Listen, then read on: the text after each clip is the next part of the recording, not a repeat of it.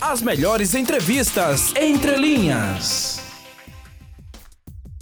Bem, eu tenho aqui comigo na linha a deputada estadual Fátima Canuto. Deputada Fátima Canuto, seja bem-vinda.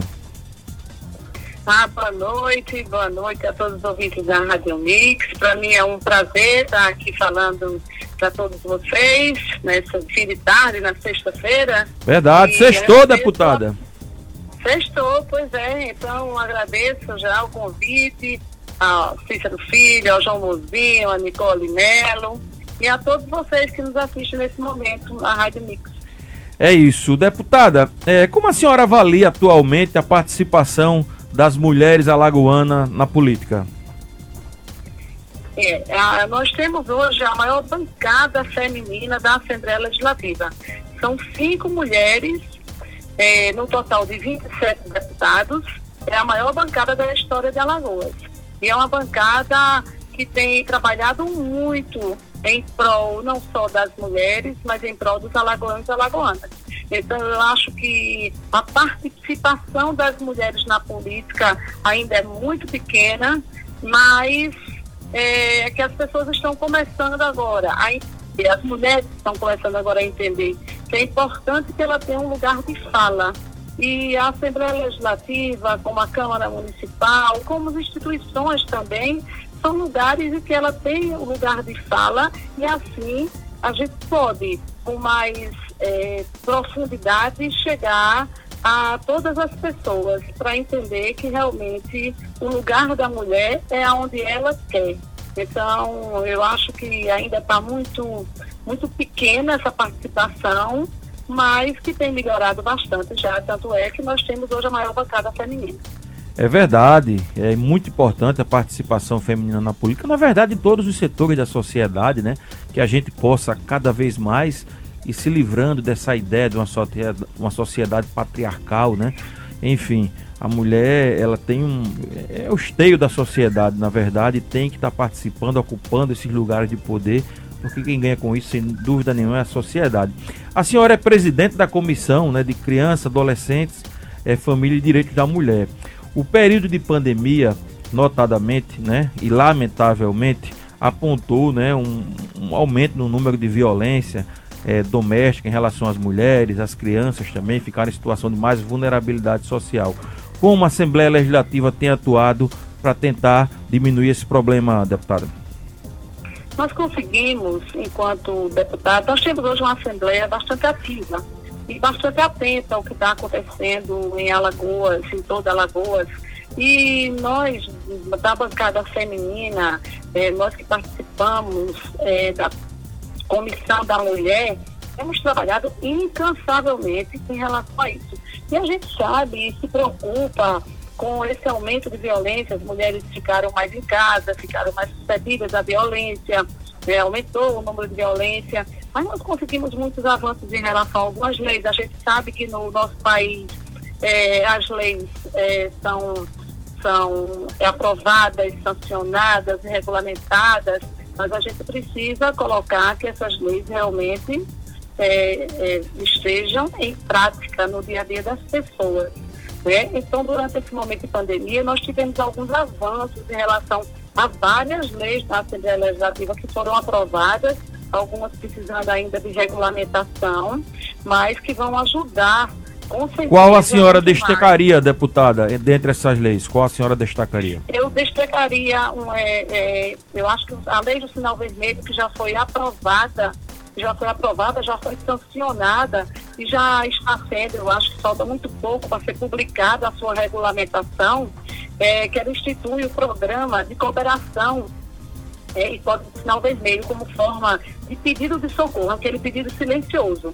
Essa lei, ela foi inspirada, na verdade, naquela campanha do CNJ e da Associação dos Magistrados do Brasil, que é aquele do sinal vermelho, onde onde as mulheres é, colocavam um X na mão e chegavam nas, nas farmácias que estavam credenciadas e imediatamente as pessoas sabiam que aquilo era um pedido de, de socorro, um pedido silencioso de socorro. Muito bacana então, isso. Então, é inspirada nessa lei, inclusive a doutora Renata, que é a primeira presidente da Associação dos Magistrados do Brasil, a primeira presidente mulher, que muito bem nos re representa as brasileiras e representa juízes e juízes de todo o Brasil. Ela veio aqui a Alagoas, nós discutimos junto com o presidente da Almad, Dr. Stochens, e discutimos essa lei incansavelmente, que já tinha sido aprovada em Brasília, conseguimos aprovar. Ela hoje é mais ampla, ela não se aplica só às farmácias, ela se aplica às farmácias, supermercados, hotéis, instituições públicas e privadas. Então, é, as, as, instituições e, as, e, os pontos comerciais que queiram aderir é, vão ser capacitados pela Secretaria de Segurança Pública e, e ou pela Secretaria da Mulher e assim vão poder atender essas mulheres que muitas vezes elas não conseguem pedir socorro. Então, apresentando o X de qualquer forma, não precisa ser vermelho, de preferência vermelho, mas um X na mão ou um pedido verbal de socorro que elas sejam e tenham prioridade no atendimento. Então, eu acho que isso foi muito importante. E junto dela, a gente também conseguiu aprovar a, a, o aplicativo, que vai ser mais um instrumento para que a mulher, nas suas casas, como está mais difícil na pandemia e no isolamento, que ela, através do aplicativo, ela também faça a denúncia, que ela também... Ah, legal, cara. Boa iniciativa. Né? Então, acho que essa, que essa lei, ela, essas duas leis juntas, elas serão instrumentos muito importantes na vida das alagoanas. Alagoas vai ser o primeiro é, é, é, estado nordestino a aprovar e regulamentar essa lei. Então é muito importante. E, e outras tantas, né?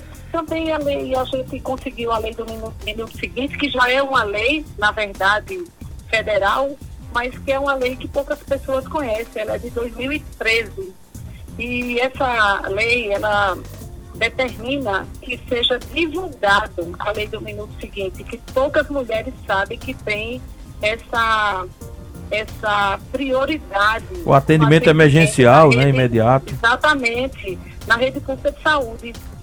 E o atendimento não é só obrigatório e gratuito, né, para as pessoas que passaram por violência sexual. Então, essa, essa lei também, que é, faz com que seja divulgado, porque o problema também é que a gente, nem todo mundo conhece as leis, nem todo mundo sabe dos seus direitos. Então, a partir do momento em que a gente consegue, por exemplo, essa lei do sinal vermelho é de suma importância que assim que ela, ela seja é, regulamentada, que ela seja também divulgada, divulgada nos municípios, no Alto Sertão Alagoano, do litoral ao sertão. Verdade, que possa que, que possa chegar, né, que possa chegar a todas as mulheres, a gente é, conseguindo é, naturalmente é, entender, compreender as diferenças, né, que nós temos culturais, mas que a gente possa chegar de várias formas para que atenda a finalidade, né, para que não vire letra morta da lei. O jornalista João Mozinho, deputada Fátima, tem uma pergunta para a senhora. Pois não. Deputada Fátima, boa tarde. Deputada, boa é, tarde. é inevitável a gente não falar de política, não falar de 2022, que já está tão próximo.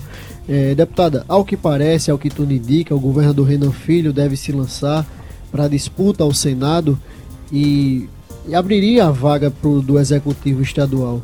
É, como a senhora vê a possibilidade de um deputado estadual assumir o comando do Palácio República dos Palmares a senhora vê com bons olhos, por exemplo, o nome do deputado Marcelo Vitor, presidente da casa, que ao que tudo indica é um nome, um nome forte um nome dentro da Assembleia Legislativa. Como você vê essa possibilidade?